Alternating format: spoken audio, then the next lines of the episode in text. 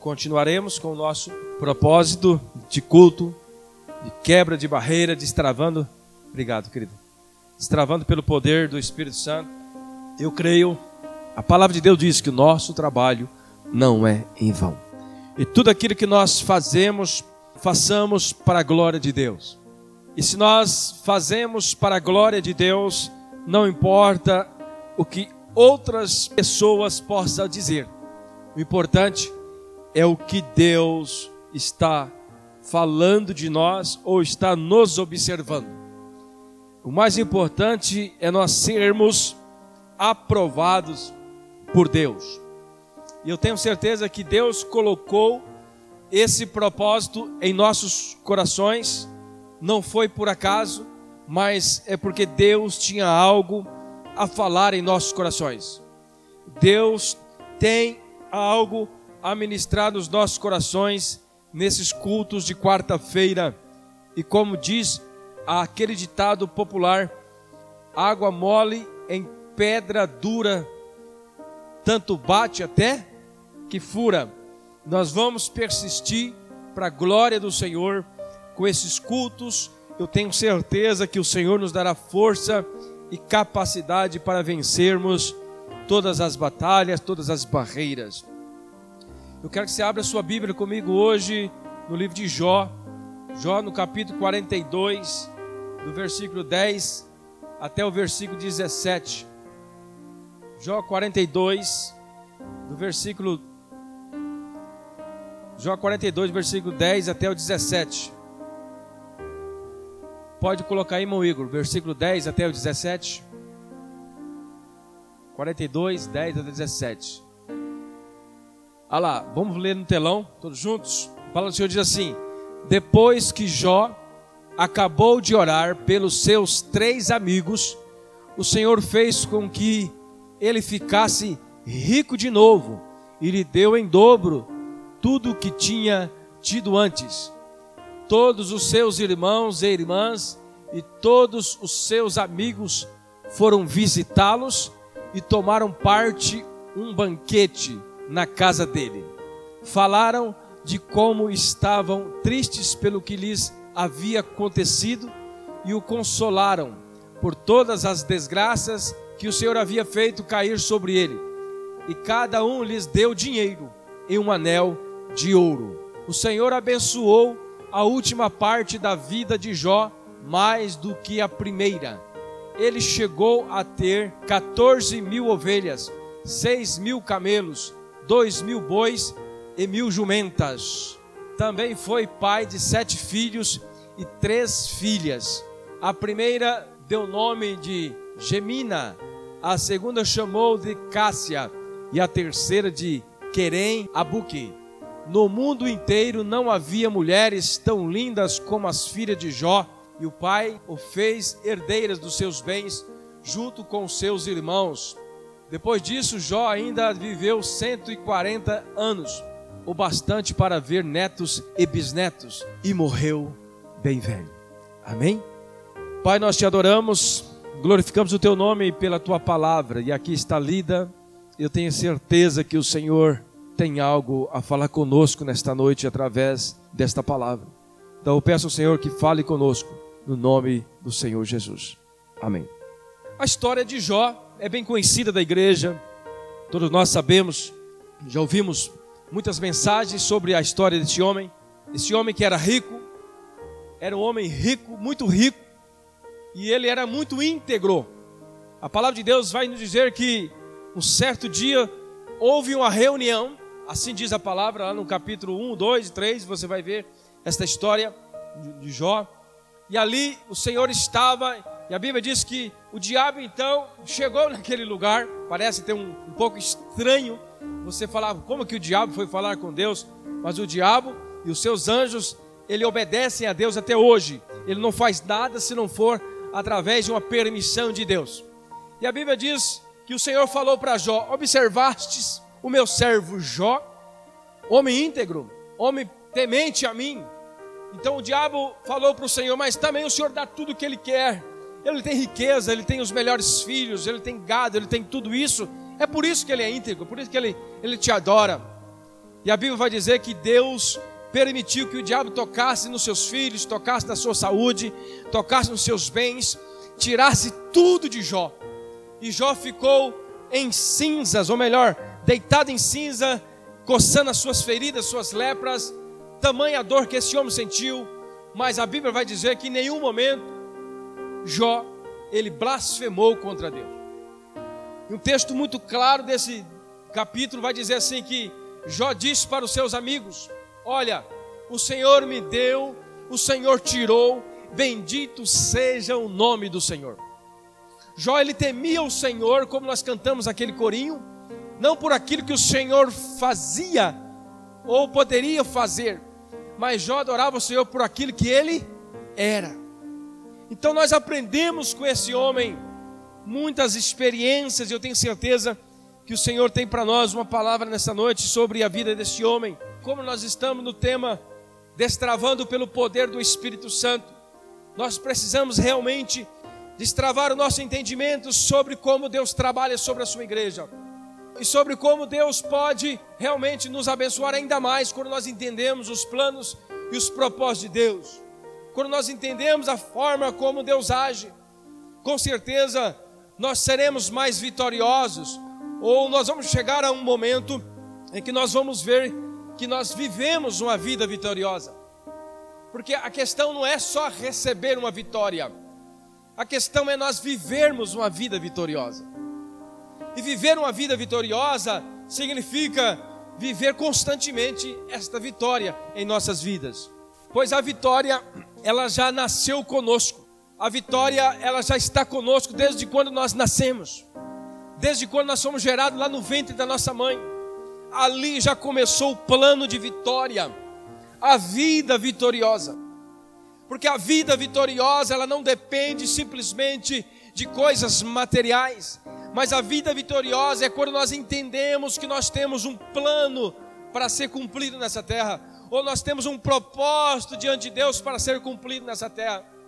A vida vitoriosa é entender que esse mundo é passageiro e nós somos apenas como um relâmpago, como diz a palavra, nós somos apenas como uma flor que nasce, murcha e seca, mas a nossa vida eterna ela continua. E quando nós entendemos isso, nós vivemos mais alegre. Mas eu quero trabalhar nessa noite sobre adjetivos que nós precisamos ter em nós, ou adjetivos que precisam ser vistos por Deus em nós para uma vida vitoriosa. Quando eu falo de adjetivos, é toda palavra que caracteriza o substantivo, indicando a qualidade o defeito, o estado, a condição dessa pessoa. Por exemplo, aqui está um copo. O copo é o substantivo. O copo cheio já é o adjetivo. Cheio é o adjetivo. O Paulo está aqui. O pastor está aqui. Esse é o substantivo. O adjetivo do pastor é que ele é pecador. um, dos adjetivos do pastor que ele é pecador. O outro adjetivo, o pastor é careca, é verdade. É um adjetivo, né? Um adjetivo de qualidade. Será que é qualidade ser careca? Mas não sei, para mim é, eu gosto de ser careca. Adjetivo. Então nós precisamos ter esses adjetivos. E quais serão, pastor, esses adjetivos que nós precisamos ter? Observa bem, nós somos servos do Senhor. Eu sou Paulo, a Simone, a Antônia, a Raquel, a irmã Fabiana. Nós temos esse nome, esse nome é o nosso substantivo. E o nosso adjetivo? Qual é o adjetivo que nós precisamos? O primeiro passo que nós olhamos aqui neste homem, o próprio Deus falou para ele: ele é um homem íntegro. Então, Jó é o substantivo, o adjetivo de Jó, íntegro. Jó era íntegro. Nós precisamos ser íntegros. Integridade pode ser descrita como honradez, pureza, íntegro, a pessoa que realmente se considera as outras, uma pessoa que afasta-se do mal, uma pessoa que realmente busca fazer o bem, uma pessoa íntegra. O primeiro adjetivo que nós vemos aqui na palavra, para nós vivermos esta vida vitoriosa, assim como Jó, que foi o próprio Deus que olhou dos céus e disse: Tu viste o meu servo Jó? Íntegro. Versículo 3 diz assim: Jó 2, versículo 3: Disse então o Senhor a Satanás: Reparou em meu servo Jó? Não há ninguém na terra como ele, irrepreensível íntegro, homem que teme a Deus e evita o mal. Ele se mantém íntegro. Olha que interessante o restante do versículo. Deus falando, ele se mantém íntegro, apesar de você me haver instigado contra ele para arruiná-lo sem motivo. O texto está dizendo que Jó continuou íntegro, mesmo o diabo tentando ele sem motivo, sem nenhum motivo, ele continuou íntegro.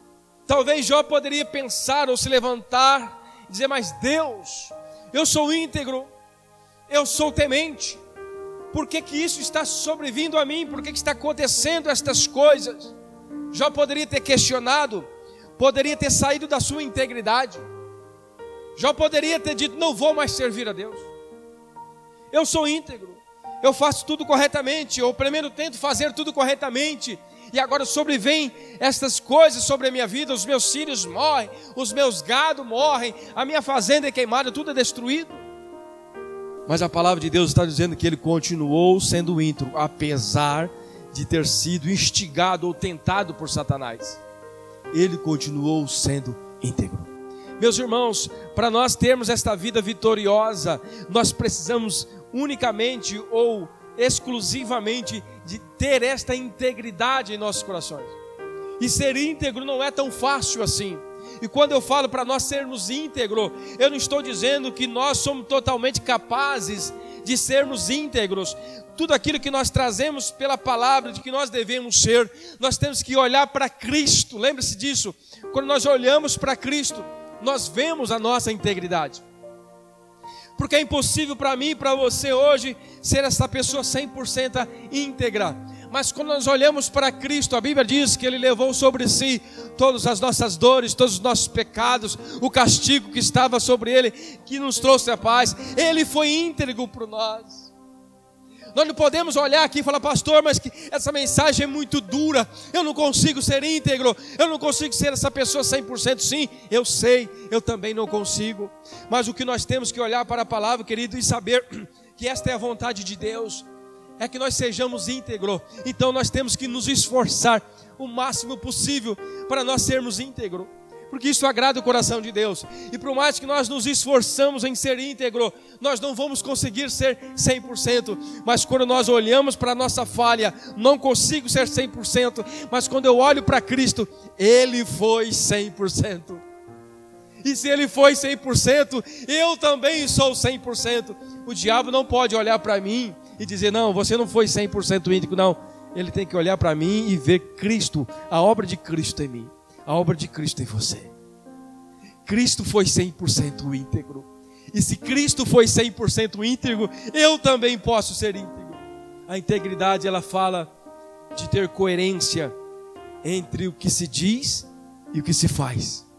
Coerência entre aquilo que se diz e o que se fala Quer dizer, eu tenho que viver aquilo que eu falo. Integridade é você falar assim, ó, eu sirvo ao Senhor, eu adoro o Senhor, mas está fazendo isso no dia a dia. Integridade é falar assim, ó, eu compro fiado e pago. Não é chegar lá no comércio e comprar e não pagar. Isso não é integridade. Integridade é você falar, eu amo meu irmão, na frente dele e nas costas dele, você vai dizer também para o outro: Eu amo aquele irmão, aquele irmão é uma benção. Isso é integridade. É você viver aquilo que você fala. Integridade tem a ver com comprometimento com os seus resultados e com a sua fé. Integridade tem a ver com comprometimento com os resultados da sua vida e com a sua fé você ser íntegro com você mesmo. Eu vou fazer isso, eu vou fazer no nome de Jesus. Deus vai me dar força e ser capaz de resolver os problemas, ser íntegro, cumprir com aquilo que você fala. Ser íntegro tem a ver com o resultado que nós damos para aquilo que nós falamos e com a nossa própria fé. Porque às vezes nós falamos que servimos ao Senhor, muitas pessoas dizem: Eu sou cristão, eu adoro ao Senhor, mas não vem no culto, não adora o Senhor, não oferta, não dizima, não abençoa, não ora, não jejua. Como que essa pessoa pode dizer que é uma pessoa íntegra? Não pode. Integridade tem a ver com empatia. O que é empatia? Preocupação com o outro. Integridade tem a ver com empatia, você se preocupar com o outro Ser íntegro não é você olhar só para você, mas se preocupar com a vida do irmão, com a vida da irmã, você ser íntegro. Jó, ele tinha esse nome ou esse adjetivo, porque com certeza Jó, ele olhava para as pessoas, ele se preocupava com as pessoas. Jó, ele fazia aquilo que ele falava. Jó, ele dava resultado daquilo que ele fazia. Aquilo que ele colocava a mão tinha resultado. Salmo 7, versículo 8 diz assim: O Senhor julgará os povos. Julga-me, Senhor, conforme a minha justiça e conforme a integridade que há em mim. Olha que frase do salmista: Senhor, julga-me conforme a minha integridade, conforme a minha integridade, conforme a minha justiça. Será que nós seríamos capazes de dizer para o Senhor: Senhor, pode me julgar, segundo a minha integridade? Será que você tem coragem de falar isso para o Senhor? Senhor, eu sei que eu tenho sido esforçado para ser íntegro Será que o Senhor realmente vai olhar em você e vai falar como falou para Jó? Ali está uma serva minha, uma serva fiel, uma serva que adora, uma serva íntegra. Aleluia. Sim, Deus vai falar isso de você. Você sabe por que, que Deus vai falar isso de você?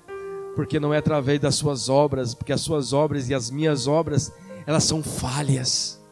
Mas Cristo, mais uma vez, Ele cumpriu para mim, para você. Você não tem que ficar com a cabeça baixa, preocupada, mas isso não tem condições. Não tem sim, porque Cristo já fez isso na cruz do Calvário. O que eu tenho que fazer então, pastor? Eu tenho que me esforçar o máximo possível para ser esta pessoa íntegra. Por mais que você esforce, você não vai conseguir. Mas pelo menos esforce. Cristo quer ver nosso esforço em fugir da aparência do mal. Provérbios capítulo 19, versículo 1 diz assim: Melhor é o pobre que anda na integridade. Olha que interessante. Melhor é o pobre que anda na integridade do que o perverso de lábios tolo. É muito melhor sermos pobres financeiramente, mas íntegros, do que os ricos esbanjando riqueza, mas por trás disso tem corrupção. É melhor ser íntegro. Provérbios capítulo 2, versículo 7 também diz assim: ele reserva a verdadeira sabedoria para os retos. A verdadeira sabedoria vem para os retos. Escudo é para os que caminham na sinceridade. Aleluia. Então, se nós queremos ter uma vida vitoriosa, nós temos que buscar essa integridade e a verdadeira sabedoria de Deus, ela só vai ser derramada sobre aqueles que são íntegros, aqueles que são retos, aleluia. O escudo de Deus é para aqueles que caminham na sinceridade. Se nós não caminhamos na sinceridade, não existe escudo de Deus. Queridos irmãos, segunda lição que nós aprendemos com este homem, ou mais dois adjetivos de Jó que nós precisamos ter. Eu tenho certeza que você já sabe qual que eu vou falar. O adjetivo da paciência e o adjetivo da fidelidade. A Bíblia vai dizer lá no versículo 9 e 10 do capítulo 2 de Jó: Então sua mulher lhe disse: Você ainda mantém a sua integridade? Amaldiçoe o seu Deus e morra. Olha que conselho da esposa. Ele respondeu: você fala como uma insensata. Aceitaremos o bem dado por Deus e não aceitaremos o mal? Em tudo isso, Jó não pecou com os seus lábios. Meus irmãos, a paciência, às vezes nós precisamos ter a paciência assim como Jó. A paciência de ouvir alguns absurdos da sua mulher ou do seu esposo, né? Às vezes nós temos que ouvir alguns absurdos. Talvez isso aqui não sirva para muitos aqui, mas às vezes você tem que ouvir alguns absurdos de pessoas do seu lado, da sua família, dos seus amigos, dizendo: para que você está indo na igreja?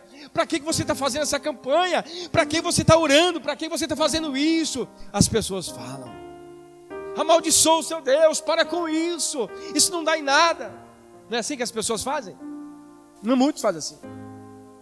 E nós temos que ter a paciência Aí entra o adjetivo da paciência. Se nós não tivermos paciência ou não estivermos ligados em Deus em oração, nós também desfalecemos, nós desanimamos. Às vezes nós temos que ter paciência também para discernir o que está acontecendo sem sair do caminho. Jó foi confrontado com a sua mulher. Tem certeza que a sua mulher também, entre aspas, tinha alguma razão em falar alguma coisa, porque talvez ela não aguentava mais ver o seu marido naquela situação, todo cheio de lepra, não poderia dormir na sua casa, porque leproso tinha que ficar isolado num canto. Eu tenho certeza que a agonia da sua esposa também era muito grande. O que a mulher de Jó não sabia que ele jamais ia negar. Jamais Jó ia negar que Deus, ele tem o poder de dar e de tirar e bendito seja o nome do Senhor. Por isso que Jó teve a paciência de discernir o que está acontecendo sem sair do caminho. O que, que eu quero dizer com isso? Às vezes você está caminhando com Cristo aqui hoje, nós estamos aqui na igreja, amanhã você está trabalhando, e de repente acontece algo inesperado. Acontece algo com você que você para e pensa, mas o que está acontecendo? Mas não era para acontecer isso. Eu estou servindo a Deus. Eu estou indo na igreja. Por que está acontecendo isso? Aí que você tem que ter paciência de Jó o adjetivo da paciência, de discernir o que está acontecendo na sua vida sem sair do caminho. E falar como Jó: o Senhor tem o poder de dar, o Senhor tem o poder de tirar. Assim como Jó disse, nós aceitaremos o bem do Senhor, não podemos aceitar o mal. O mal, aqui no sentido de correção, Deus corrige a quem Ele ama. A palavra de Deus vai nos dizer que quando Deus está nos corrigindo, é porque Ele está nos chamando de filho. E quando o pai não corrige o filho, é porque o filho não é filho legítimo. A Bíblia vai dizer que Deus só corrige os filhos legítimos. Então, se você está sendo corrigido, é porque você é filho legítimo, como diz a palavra, e não filho bastardo. Manter a fidelidade a Deus nas adversidades. Nós precisamos, queridos, para nós mantermos uma vida vitoriosa, usar esses adjetivos em nossas vidas. Você é uma serva de Deus com paciência. Você é um servo de Deus com paciência, com fidelidade. Servir ao Senhor com fidelidade. Aceitar o bem por causa da graça. Olha só, aceitar o bem por causa da graça e a correção como merecimento. Entendeu? Quando Deus nos dá, é porque eu mereço? Não, é por causa da graça. É porque o seu amor dura para sempre. É porque Ele nos ama. Quando você recebe uma bênção, você jamais tem que pensar, eu mereço. Aí eu recebi porque eu fiz isso, isso, isso, isso. Não. É a graça de Deus. Porque Ele é misericordioso, porque nós não merecemos nada, irmãos. Nós não merecemos nada. Às vezes é chato ouvir isso, né? Mas é tão bom quando você entende isso. Você vive muito mais contente, muito mais alegre. Então você entende assim: eu recebi por causa da graça. Eu estou sendo corrigido por quê? Porque eu mereço dois sentidos que você tem que pôr na sua mente. Tudo aquilo que eu recebo é porque a graça de Deus me alcançou. Tudo aquilo que eu estou recebendo de correção de Deus é porque eu mereço. Isso é ter paciência, ter fidelidade. Isso é entender o propósito de Deus. Isso é viver uma vida vitoriosa. Apóstolo Tiago diz assim, capítulo 5, versículo 11: Como vocês sabem, nós consideramos felizes aqueles que mostraram perseverança. Vocês ouviram falar sobre a paciência de Jó? E viram o fim que o Senhor lhe proporcionou? O Senhor é cheio de compaixão e de misericórdia. Provérbios capítulo 25, versículo 15. Pela longanimidade se persuade o príncipe, e a língua branda amolece até os ossos. Paciência, irmão. É o que Deus está dizendo para nós nessa noite: paciência, perseverança, fidelidade. Adjetivos de Jó: integridade, paciência e fidelidade. Talvez você que está aqui nessa noite possa estar pensando, pastor, mas eu sou tudo isso. Eu queria que você pensasse diferente. Eu não sou isso. Eu ouvi no pastor esta semana, ele disse que nós temos que chegar diante de Deus considerando nós como pessoas inúteis. Eu tenho que chegar diante de Deus, Senhor, eu sou inútil, eu não sirvo para nada, mas o Senhor me escolheu a si mesmo. Então, que o Senhor faça de mim aquilo que o Senhor quer que eu seja, que o Senhor me capacite conforme a tua graça e a tua misericórdia. Nós só vamos conseguir entender os planos de Deus nas nossas vidas quando nós nos chegarmos diante de Deus, nos humilhando diante de Deus. Que Ele cresça e eu diminuo. E para isso nós temos que entender esta palavra, a paciência e a fidelidade de Jó. Em terceiro lugar, meus irmãos, nós vemos aqui o adjetivo de Jó, a perseverança. Nós falamos da integridade, nós falamos da paciência e da fidelidade. São três adjetivos até agora que nós precisamos carregar conosco para nós termos uma vida vitoriosa. E por último aqui, perseverança.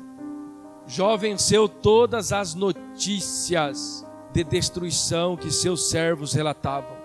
Ele não murmurou, não reclamou, ele se manteve firme.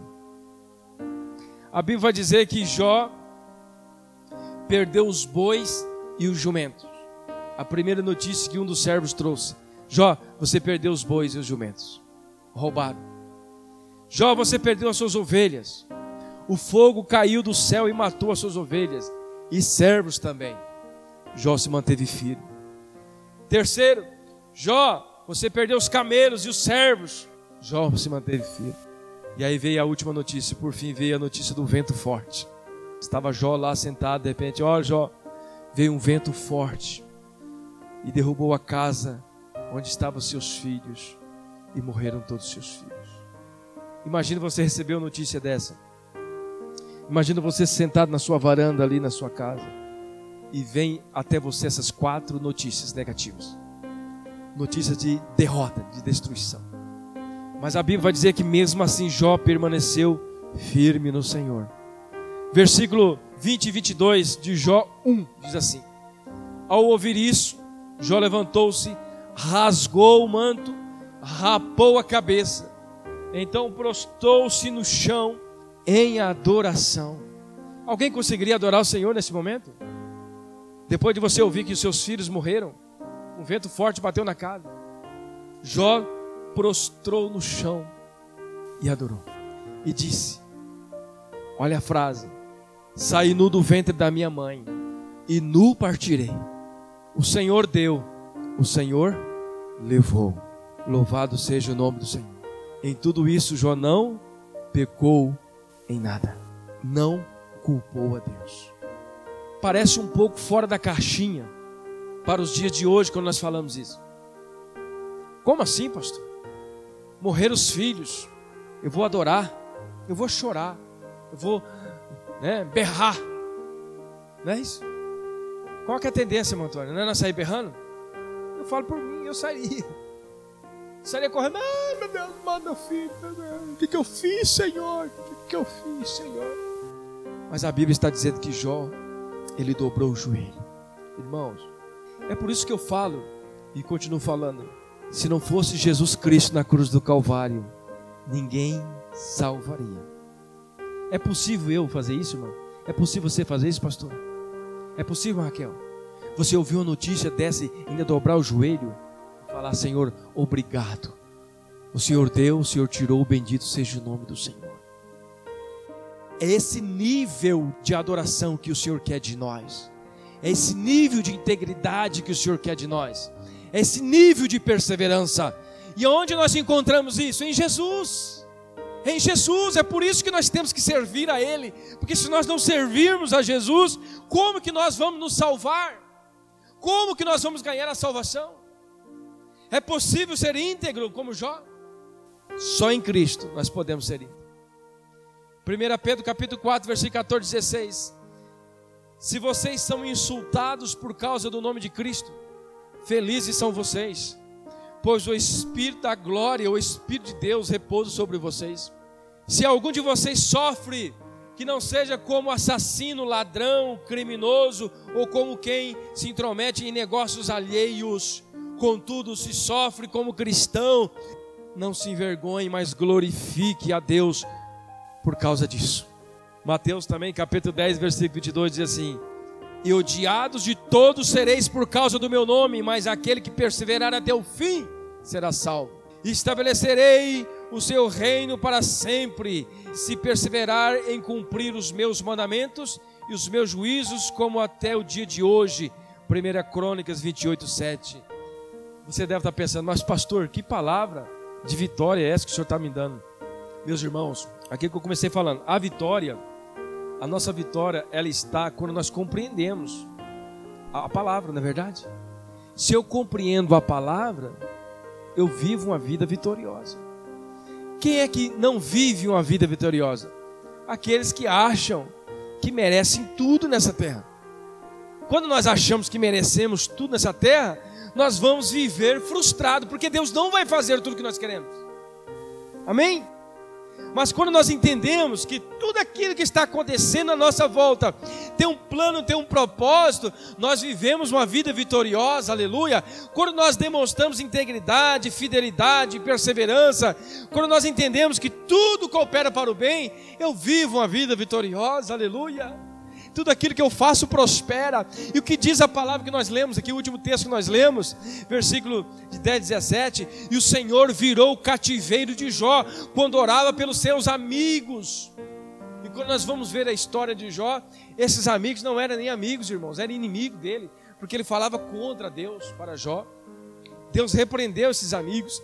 Deus virou o cativeiro de Jó como que Deus virou o cativeiro de Jó? Porque Jó foi íntegro, Jó foi perseverante, Jó foi fiel, Jó adorou o Senhor nas cinzas, Jó não murmurou, Jó compreendeu que Deus deu, Deus tirou. Bendito seja o nome do Senhor. Então, a vida vitoriosa está em nós compreender que tudo aquilo que está acontecendo à nossa volta tem um plano de prosperidade, tem um plano de bênção. É só nós esperar com paciência. Deus vai prover, Deus vai abrir a porta, Deus vai quebrar as muralhas. Se Deus tirou uma coisa, Ele dá em dobro, assim como Ele deu para Jó. A Bíblia diz que Deus deu para Jó em dobro tudo aquilo que ele perdeu. Não se preocupe com aquilo que está acontecendo agora, é lá na frente que você tem que observar. O que Deus está fazendo agora é um simples trabalhar de Deus na sua vida, é um simples agir de Deus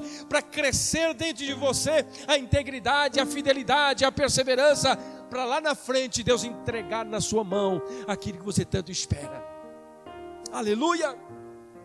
É isso que nós temos que entender. Não é murmurar no tempo de hoje. O tempo de hoje é o tempo de escola. O tempo de receber está lá na frente. Viva o presente, olhando para o futuro com a certeza. O futuro já está garantido para os filhos de Deus. Hoje nós vivemos debaixo de perseguições, de luta, de sofrimento. Mas o futuro, Deus nos dará em dobro tudo aquilo que nós perdemos. Todo o nosso trabalho, como diz a palavra, não é em vão. Todo o nosso trabalho não é em vão. Aleluia. Aleluia. Vamos ficar de pé. Convido os irmãos aqui na frente, vamos orar juntos aqui.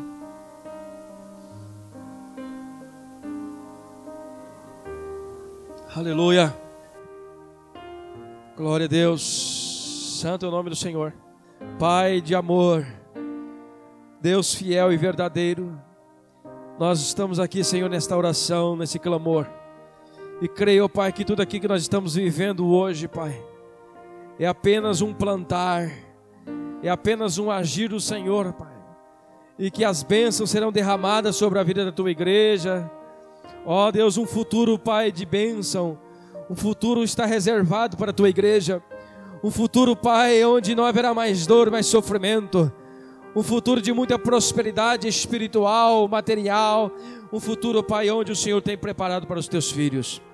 E em nome do Senhor Jesus Cristo, Pai, nesta noite nós clamamos a Ti. Nós louvamos o Teu nome, Pai, pela vida dos Teus filhos que aqui estão. Ora pela vida do Igor, Pai, que está ali no som. Ora pela vida da Antônia, Pai, da mãe Fabiana. Ora pela vida da Raquel, da pastora, da minha vida. Ora pela vida desta igreja, Pai, de um modo geral. Ó Deus de poder. Oh Deus, que o teu reino, Pai, seja feito, que a tua vontade seja feita nessa terra. Aleluia. Eu creio, oh Pai, que nós estamos em uma guerra, uma guerra contra as potestades, mas já estão derrotados no nome de Jesus, porque o Senhor nos deu a vitória através de Cristo. Aleluia. E nesse momento, Pai, eu oro expulsando toda enfermidade.